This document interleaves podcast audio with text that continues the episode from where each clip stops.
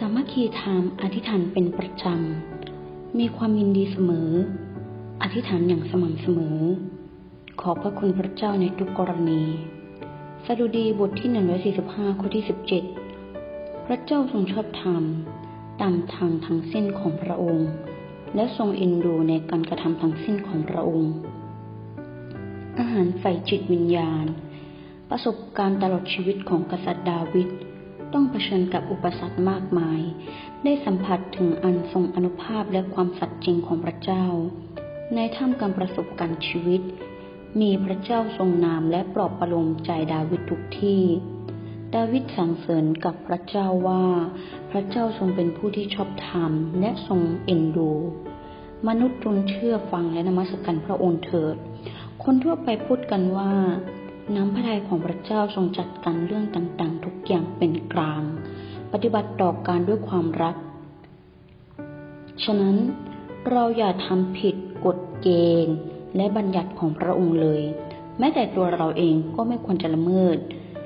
เราควรจะมีใจเมตตาเอ็นดูอดทนต่อผู้อื่น ขอให้เราเชื่อฟังพระเจ้าด้วยความยินดีและเปรมปรี พระเจ้าทรงรับสภาพเป็นเนื้อหนังบังเกิดเป็นมนุษย์ เสียสละพระชนชีพเพื่อช่วยมนุษย์ให้รอด เป็นความรอดที่ทรงชอบธรรมและเมตตาเอ็นดูเราได้รับพระคุณแห่งความรอด ฉะนั้นให้เราจงเคารพความชอบธรรม และเฝ้าหวังความรักเมตตาของพระองค์ เฝ้าหวังมงกุฎแห่งความชอบธรรมที่พระเจ้าจะทรงให้กับเรานั่นเอง ตอนนี้เรามาอธิษฐานเป็นภาษาพูดกันค่ะ ขออธิษฐานในพระนามพระเยซูคริสต์ พระคุณพระเจ้าที่รัก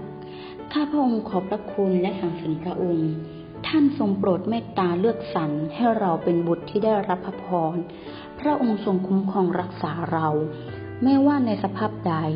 เราก็ขอขอบคุณพระเจ้า ท่านก็ทรงสถิตอยู่กับเรา เพราะท่านเป็นพระเจ้าแห่งอิมมานเอล พระองค์เจ้าข้า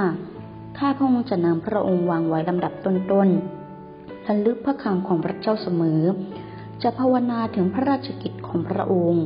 เชื่อว่าลูกๆทั้งหลายเข้าใกล้พระองค์ พระองค์ทรงประทานพระคุณใกล้ชิดปกป้องพวกเราด้วยโดยพระวิญญาณบริสุทธิ์จะทรงนำเราเดินหนทางแห่งความจริง พระเยซูเจ้าข้าลูกขอขอบคุณพระองค์ที่ทรงนำทุกสิ่งทุกอย่างในชีวิตของลูก ในพระองค์นั้นลูกทั้งหลายมีความสันติสุข สุขที่ครบบริบูรณ์ สุขที่ไม่มีอะไรขาดหายเลย